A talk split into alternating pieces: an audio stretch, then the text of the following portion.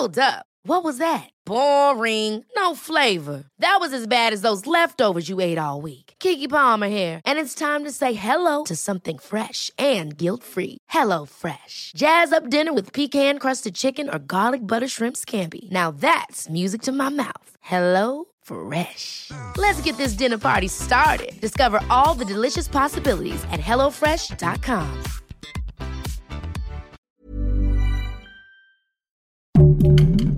Heraldo Podcast, un lugar para tus oídos.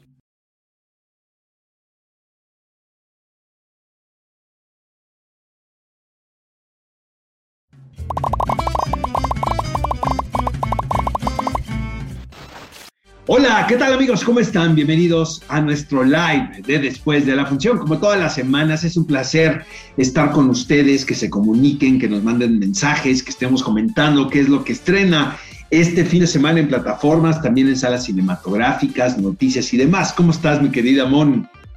Estoy muy bien, muy contenta, Oscar. Tengo ojeras, no dormí por una de las películas que vamos a hablar el día de hoy, pero estoy muy emocionada. Y bueno, me refiero a la película de Maligno, que es una película Tenemos ya lo que hablaremos. comentar eso, ¿verdad? Ya lo hablaremos, Oscar. Y Ya la de cuánto hablaremos. vale la vida es una verdadera joya, en mi opinión, pero ya llegaremos. Oye, este, obviamente tenemos que hablar del tráiler de Matrix, caray, ¿no? Digo, desde que se estrenó ha sido comentario eh, en, en redes sociales, este, trending topic, eh, a donde vayas, todos los cinéfilos preguntan si vas a ver la película. Por supuesto que la vamos a ver, para empezar, ¿no? Es la cuarta, no sé si sea necesaria. Yo soy fan, a mí me gustan hasta, la, hasta, las, hasta la tercera. Mi favorita es la segunda, la verdad. Bueno, la primera es la que abre eh, Exacto, el, justo. el mito, pero de ahí yo sé que fueron muy criticadas la segunda y la tercera, pero a mí la segunda me gusta mucho. No es porque soy Contreras o no sé, tendré que Que sí eres, pero no es por eso. soy, pero no es por eso. este, que eh, vaya, obviamente es un tráiler muy intrigante. eh, me da la impresión que estamos en una realidad también alterna. No sabemos quién está consciente, quién es inconsciente. Aparece Trinity. eh, hay como un encuentro, ¿no? Por ahí hay un ¿te acuerdas de mí? Obviamente apelan a la nostalgia. Totalmente. ¿no? De, eh, provocado de, por, esta, por esta, esta serie de películas de principio de siglo, caray. Entonces, este, obviamente vamos a estar ahí, va a ser un estreno simultáneo en HBO Max y en salas cinematográficas. Eh, hay que saber, eh, ¿tú qué píldora te tomabas? ¿De qué color, mi querida Mon? Tengo esa Híjole, la verdad es que no sé si viste el teaser que justo quería comentar, el teaser que salió antes del trailer, donde podías escoger qué píldora tomarte. Ajá, Ni lo pensé y me fui por la roja, Oscar. ¿Tú? la azul. Es que a veces vivir sin saber es más bonito, ¿no? Es más padre, ¿no? Oye, pero este teaser que te digo, eh, la verdad es que fue muy interesante porque lo hicieron con inteligencia artificial, porque dependía de qué píldora eh, escogieras, cuál, eh, cuál teaser o cuál trailercito te reproducían, pero no solamente eso, sino que te decía hoy y te daba la fecha y la hora donde lo estabas viendo. Entonces tuvieron que hacer, como te decía, esto con inteligencia artificial. Tuvieron que grabar, tengo aquí el dato, 180 mil versiones diferentes para que cuando la gente se metiera fuera preciso y entonces sintieras como que te estaba absorbiendo la Matrix, una cosa que yo no había visto en trailers de cine que me pareció muy interesante que lo implementaran sobre todo en esta película, ¿no? Me, me emocionó mucho como ñoña. Oye, Mon, y de los semis, obviamente faltan por entregar los principales, ¿no? Los de la ceremonia, pero ya se empezaron a dar reconocimientos a los trabajos técnicos. Estás muy intrigada porque obviamente pues había una disputa entre WandaVision y The Mandalorian con respecto a este tipo de reconocimientos que son los técnicos. Y Exacto. que- y que realmente hemos visto unos avances. Sabes que soy fan de The Mandalorian, muy caro. know, sí. Que me dan ganas de verla otra vez la serie. Pero sí reconozco que el diseño de producción de WandaVision estaba buenazo. ¿no? Sí, ese premio se lo llevó WandaVision, se lo llevó sobre The Mandalorian, que me parece que también tenía uno muy bueno, pero creo que WandaVision estaba todavía un poco más explotado ese lado. También, bueno, se lo ganó sobre Ted Lasso, que a mí me encanta Ted Lasso, pero hablando También. de diseño de producción, pues sí, Sí, sí, sí, sí, sí. Wan- WandaVision estaba mucho más arriba. Eh, también se llevó, tengo aquí Eh, mejor vestuario de fantasía también se lo llevó WandaVision y este y también se llevó mejor música y letra originales por la canción de Agatha All Along, que bueno, todo el mundo le estuvo cantando cuando salió. Y por el otro lado, Mandalorian, que no se podía quedar atrás, digo, no se llevó ese, pero se llevó otros. Este se llevó seis premios, Mandalorian, que otra cosa que también me hace muy feliz. Estoy esperando con ansias la siguiente temporada, que ya dijeron que no va a ser en diciembre de este año, va a ser hasta enero del siguiente año. Esperemos que no la sigan retrasando, pero qué bonito se siente que estas ñoñerías ya estén llegando a esos, a esos lugares. Oye, Mon, y fíjate que otra de las noticias positivas de esta semana, a pesar de que somos sobrevivientes de un temblor tremendo los que vivimos en la Ciudad de México, es que eh, había, vivimos también en un periodo muy particular porque se están tomando decisiones con respecto al mundo del entretenimiento muy importantes. Con respecto a qué, amigos, a que si una película se ve exclusivamente a plataformas, o se va a sala cinematográfica, o hay un tiempo de gracia, entre el estreno en la sala cinematográfica y la plataforma. Eh, vaya, eh, los estudios están probando y están viendo qué hacer. Yo la verdad, como soy de la vieja escuela, llamo ir al cine y me emociona muchísimo ver una película en pantalla grande, pues obviamente soy de los que abogo porque estas producciones se proyecten en salas cinematográficas. O sea, yo no me imagino Doom, por ejemplo, verla en mi computadora, pues, o incluso en una pantalla muy sofisticada en tu casa. O sea, no es lo mismo. Yo respeto las opiniones y, la economía de las familias y eso lo entiendo. Pero, por ejemplo, el título de Shang-Chi era el que de alguna manera iba a definir esto. Y pues Después de todo lo que pasó con Scarlett Johansson, ¿no? Que fue rudo. Es sorpresa que la película se convirtió en un exitazazazazo en salas cinematográficas. Incluso superando expectativas si no hubiera habido pandemia, Monse. O sea, si estás hablando de que si una película funciona, la gente va a ir al cine. Yo la fui a ver, yo no, yo, no pude ir a la función de, de prensa de la película, debo de confesarlo, y el fin de semana del estreno, creo que el primer día, fui a un cine muy cerca de aquí en mi casa, compré mis palomitas y me senté a ver la película y recordé la experiencia de, ir al cine, caray. Eh, está tan buena la película. Yo no sé si ya la viste, Mon, pero sí te recomiendo que vayas a verla porque creo que es una de las mejores películas de Marvel. En sí, de sí, así de sencillo.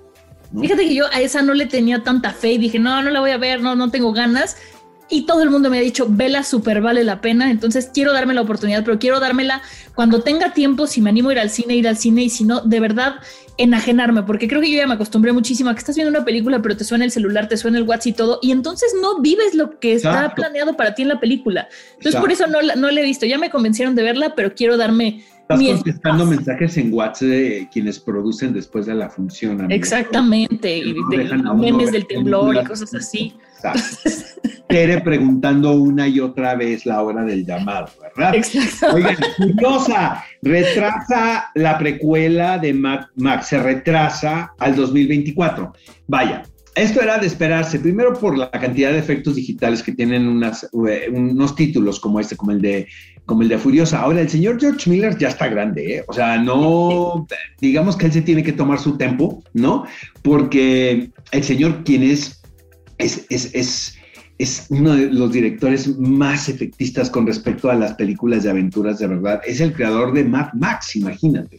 La anterior, la que hizo con Tom Hardy. La original, Parece que, no, esa fue la anterior. Esta es la precuela de, de esa es Furiosa, que es el personaje de Furiosa, pero interpretado ahora por Anya Taylor Joy. Por cierto, amigos, entrevisté a Anya Taylor Joy. No pude hacer la entrevista en español porque habla español perfecto, porque es de descendencia argentina, porque estaba acompañada de Matt Smith, el actor. Entonces, por una cuestión de educación, pues hicimos la, la entrevista en inglés, pero próximamente les vamos a presentar esas entrevistas. Entonces, Furiosa hasta el 2024 era de esperarse, y yo soy de los que aunque obviamente son películas que queremos ver ya, sí tenemos que esperar a que los efectos digitales estén perfectamente terminados, ¿no crees? Estoy totalmente de acuerdo contigo. Mejor que nos entreguen algo bien y que no pase como con muchos videojuegos que los sacan a medias y luego los parchan y los parchan, porque en el cine eso no funciona y la verdad es que nada más nos hace perder el tiempo. Pero ¿qué te parece, Oscar, si pasamos a la primera película del día de hoy, que es Maligno? Hay mucho que platicar, amigo. Quiero saber tu opinión. Mira, Ahí les va. Ninguno de los dos títulos me encantó total, pero tampoco ninguno de los dos me parece una catástrofe. Me gusta más Maligno, debo de confesarlo, a lo mejor por mi naturaleza. ¿Dónde está Gonzalo? ¿Dónde ¿Qué? ¿Cuánto vale la vida? ¿No? Ok. ¿Qué, va, ¿Qué, va, de maligno? Maligno, amigos, eh, creo que vas tú ahí, ¿verdad? Este, pues yo siempre te quiero hablar, pero creo que... No, tú habla de maligno, tú vas, ah, tú vas, tú la vida. Bueno, maligno. Maligno, amigos, es el, regreso de James Wan al cine de género, el género donde lo vimos florecer a este director, quien después emigró a dirigir... Eh, superproducciones como Aquaman 1 y 2, ¿no? Y esta la hizo entre las dos, creo, y obviamente Rápidos y Furiosos, etc. Eh, James Wan, yo creo que no hay nadie como él de, estas de esta nueva generación para dirigir películas de terror y suspenso.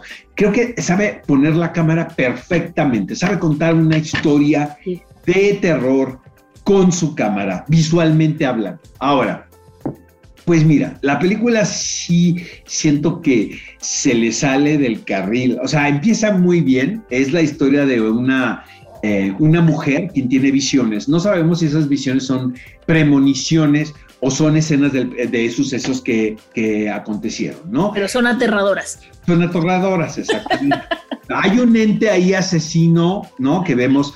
Eh, siento que la película no tanto es una historia de terror, sino más que nada es un slasher, ¿no? Es una película slasher. Es muy gore, sobre todo el final, ¿no? El desenlace es, muy gráfico, mucha sangre, eh, violenta la película. Hay un.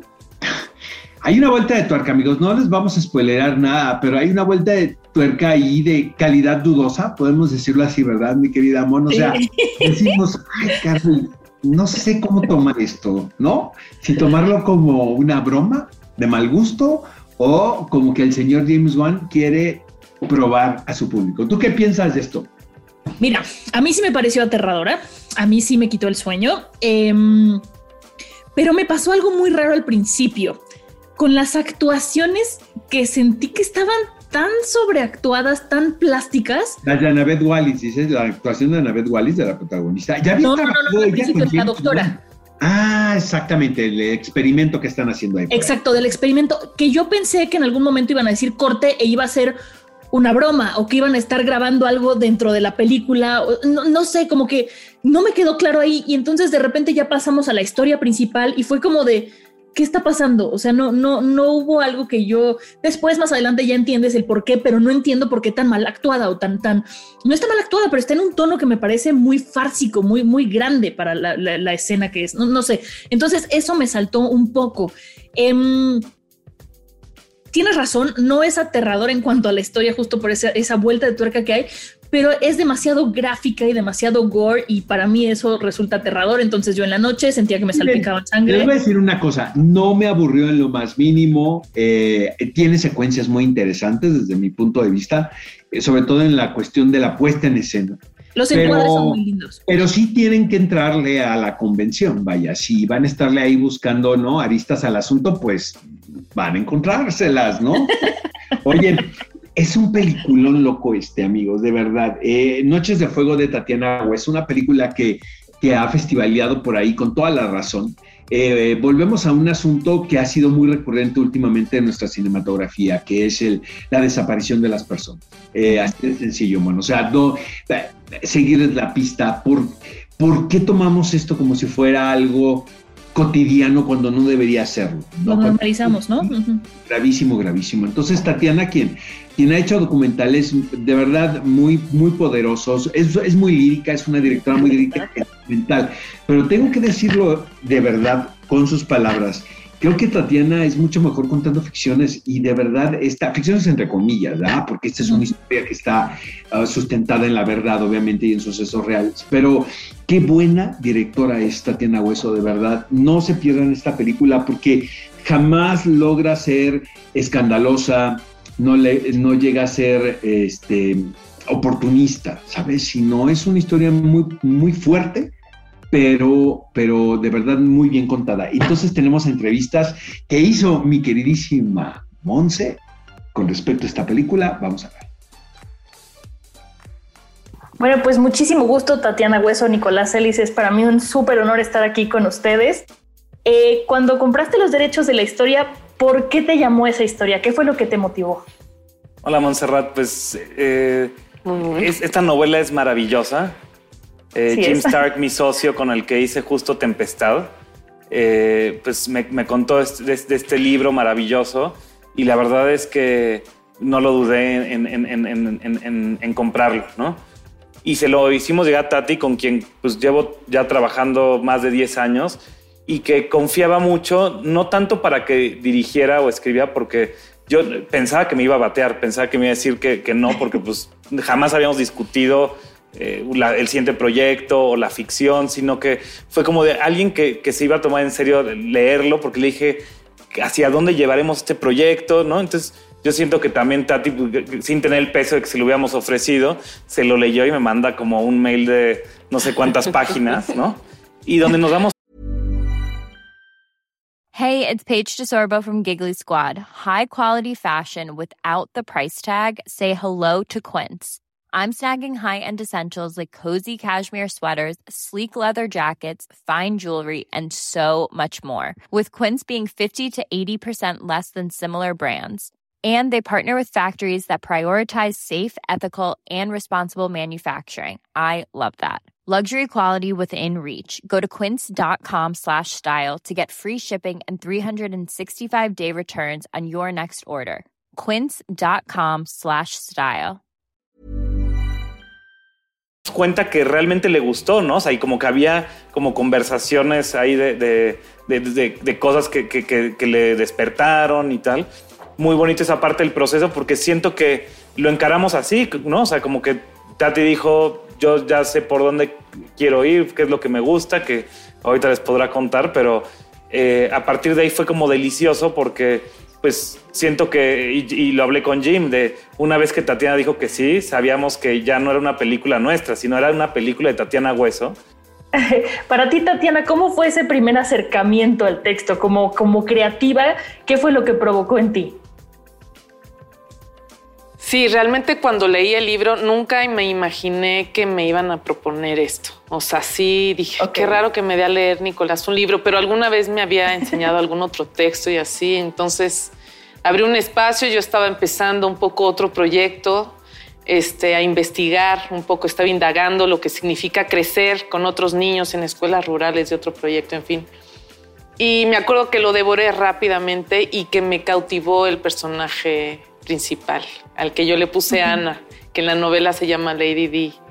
Y luego me pareció un poco eh, muy fascinante la investigación sobre la siembra de amapola que hay en la novela, que también es un tema este, desde hace tiempo que me interesaba mucho este, entrarle a eso, ¿no? Y, y bueno, y nada, así empezó, así empezó el camino.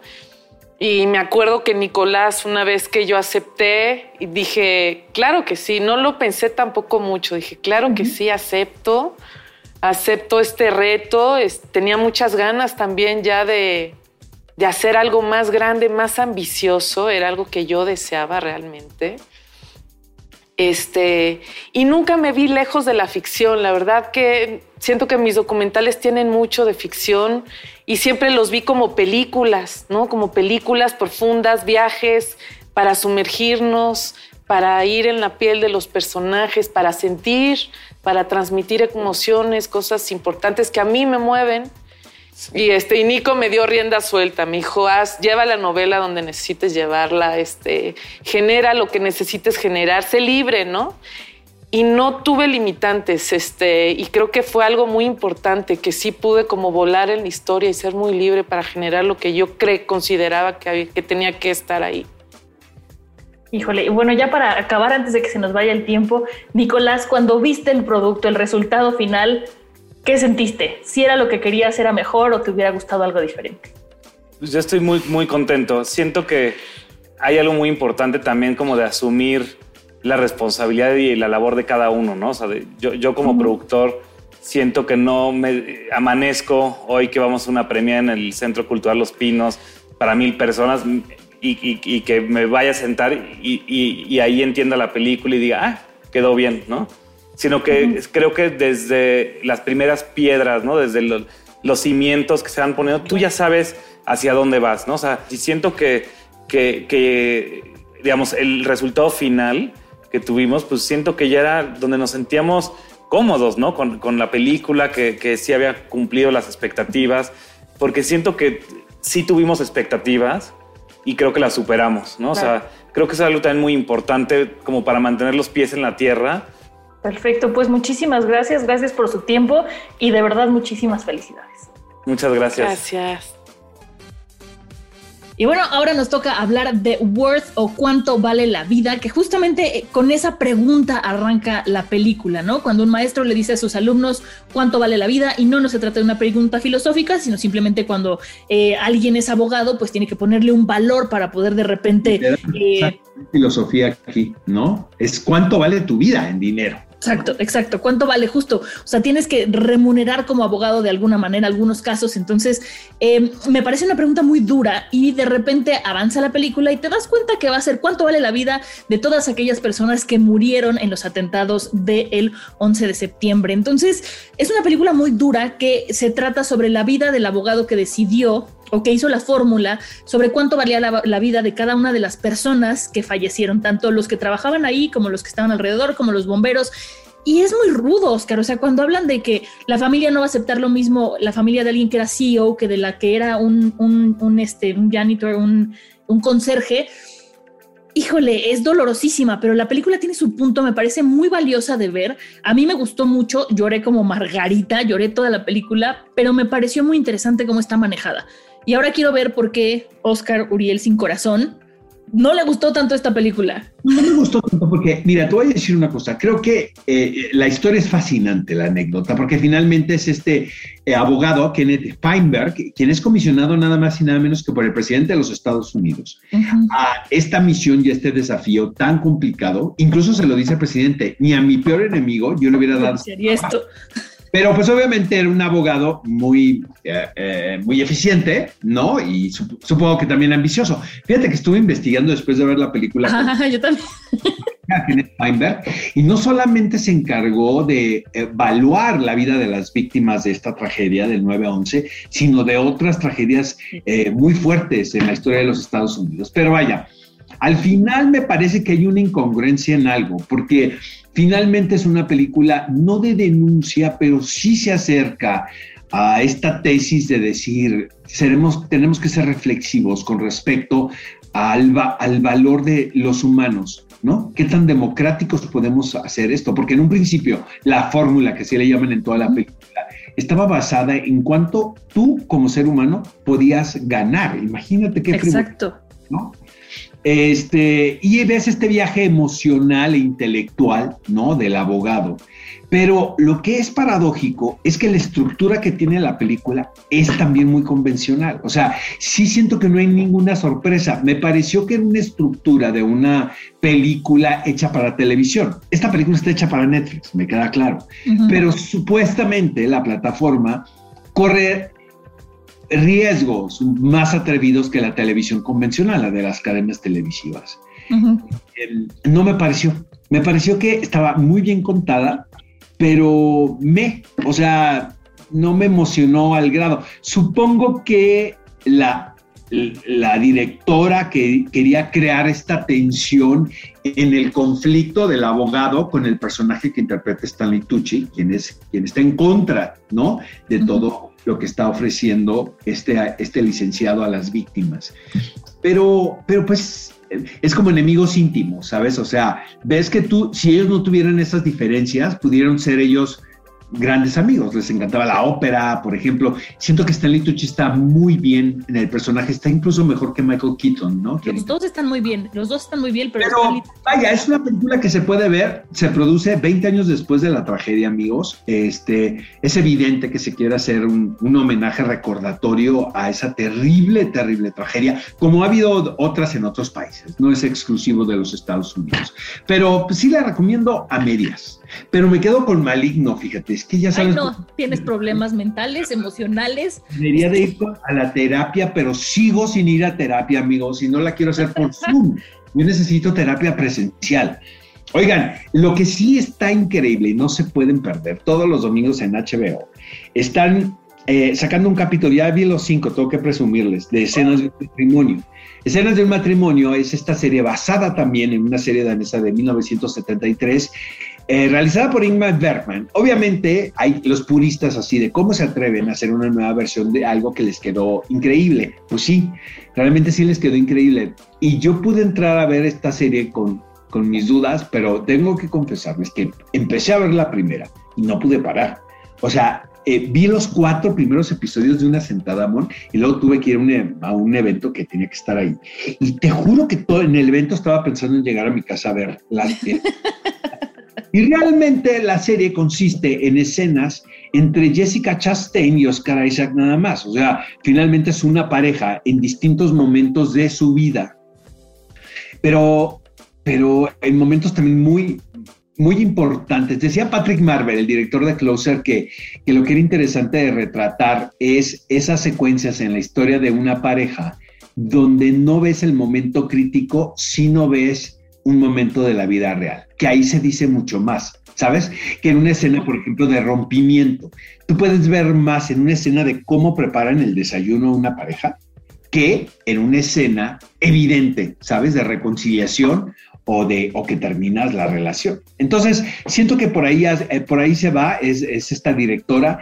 Eh, obviamente va, van a estar los, los, ¿no? los expertos ¿no? y los tradicionales diciendo que para qué se hace, pero los dos están espléndidos, de verdad. Este Oscar Isaac y Jessica Chastain están tan bien. Se nota que, bueno, se conocen ellos desde la escuela, tengo entendido, y han hecho películas, en Most Violent Year, por ejemplo, pero este, esta, esta serie de escenas de un matrimonio, de verdad la recomiendo. Qué lástima que estén sacando un episodio cada domingo. Yo, la verdad. Eso lo vi primero, gracias. Eh, no sé si en HBO Max, a ver si ahorita nos dicen los amigos que nos están viendo, ya sacaron los cinco episodios. No he tenido ni tiempo de checar, han dado chambeando tanto, pero este, de verdad les recomiendo porque eh, es una experiencia eh, es un reflejo muy sabroso, diría yo. Pues es que es, el, sí, es un reflejo de la naturaleza humana, ¿no? Visto a través de, de, la radiografía de un matrimonio. Ahora es un tema que yo desconozco. Mi querida Mon, que tiene más experiencia porque se ha casado. Es como verte al espejo, Oscar. Has casado como tres veces, dile a la gente. o sea, tienes una afición por casarte. Sí, me gustan los vestidos blancos. ¿Te gustan? pero ya cámbiale, ¿no? Ya, ya las fiestas temáticas. Ya blanco no va. Te tu boda japonesa, ¿no? Tu boda. La última fue de Star Wars, Oscar, esa, estuvo chido. las galaxias. Bueno, oye, va, a ver, ¿qué hay, la, qué qué viene esta semana? Pues mira, esta semana, el 15, se estrena eh, Cuentos al caer la noche. Esta va a estar en Netflix y es dirigida por David Yarovetsky. Esa se ve bastante interesante. Llega la tercera temporada de Sex Education el 17 de septiembre. A ver, ya sé que voy a ver el fin de semana de, las fiestas patrias. La tercera temporada de Sex Education. E, esa yo sabía que te iba a emocionar mucho a ti. La verdad, la serie. Y luego también llega la de Cry Macho el 16 de septiembre. Esta es dirigida por Clint Eastwood. Ayer, ayer fue la premier de la película en México y fue importante eh, porque hay actores mexicanos haciendo papeles, bueno, el estelar, que por cierto vamos a entrevistar próximamente, es un niño. De, bueno, yo digo que es un niño porque tiene 15 años, ¿no? Pero este, 13 o 15 años tiene, pero eh, realmente se ganó el papel a través de una audición que hizo aquí en México y el señor Clint Eastwood lo eligió. Y Natalia Traven, quien es una gran, gran, gran intérprete mexicana, tiene también un papel muy importante en Cry Macho. Y luego nada más por último llega Ainbo, la guerra de las Amazonas, el 16 de septiembre. Esta va a estar en cines Oscar. Esos son los estrenos para la semana que entra. Muy bien, tenemos las frases de la semana. Te van, ahí te van las mías. Traigo dos, ¿no? Yo también, ya, ya es costumbre hacer dos, dígame. Este es de Michael Keaton que dice así. No me dan celos de ver a otro actor interpretando a Batman. ¿Saben por qué? Porque yo soy Batman y estoy seguro. sí, le fue muy mal a Michael Keaton, le tundieron hablando de Batman, pero bueno. Juan, y dice: Crecí entusiasmado por X-Men, Spider-Man y Batman. Lo acepto. Además, reconozco la influencia que el director John Woo ha tenido en mí. Esto es del señor James Wan. Viste muy Batman, Oscar. Qué gusto que ñoñez. Yo traigo una de Matrix a propósito del trailer y de, de, los trailers y el en trailer y teaser que me emocionaron muchísimo, que dice, no existen preguntas sin respuesta, solo preguntas mal formuladas. esa me encanta. Y traigo otra que es del gran dictador, que dice, pensamos demasiado y sentimos muy poco. Estoy de acuerdo. Sentimos, ¿qué? Pensamos demasiado y sentimos muy poco, ¿verdad? Sí. Estoy de acuerdo. Yo no, Oscar, tú y yo sentimos de todo. Bien amigos, terminó el live de esta semana. Por supuesto que nos vemos la próxima. Tenemos muchas sorpresas. Nos han caído la cantidad de entrevistas, de verdad que tenemos listas para ustedes. Este, estoy cubriendo el Festival de Toronto, entonces también me gustaría platicarles un poco de lo que he visto. He visto muy buenas películas, eso sí les tengo que decir. Estoy muy sorprendido porque lo estoy, lo estoy cubriendo en línea. Había la posibilidad de ir a, a Toronto, pero pues como que todavía no sé, ¿sabes? O sea, voy a esperarme un ratito más. ¿no? Estoy vacunadísimo, vacúnense amigos, de verdad, por favor, se los pido, ¿no? Queremos regresar a los cines con, tranquilidad, vacúnense. Y este, y, pero sí, ha estado muy bien la cobertura eh, en línea del Festival de Toronto. Sí, pues bueno, Oscar, se nos acabó el tiempo, pero la semana que entra se va a poner muy bueno esto con las entrevistas, como dices. Acuérdense que nos pueden encontrar también en formato de podcast para que para que escuchen las voces que hace Oscar con mucha atención cuando habla de la película de Maligno y le manden un buen terapeuta, por favor. Nos vemos la próxima. Imagine the softest sheets you've ever felt. Now imagine them getting even softer over time. That's what you'll feel with Bowl and Branch's organic cotton sheets. In a recent customer survey, 96% replied that Bowl and Branch sheets get softer with every wash. Start getting your best night's sleep in these sheets that get softer and softer for years to come. Try their sheets with a 30-night guarantee. Plus, get 15% off your first order at bowlandbranch.com. Code BUTTERY. Exclusions apply. See site for details. Cuídense.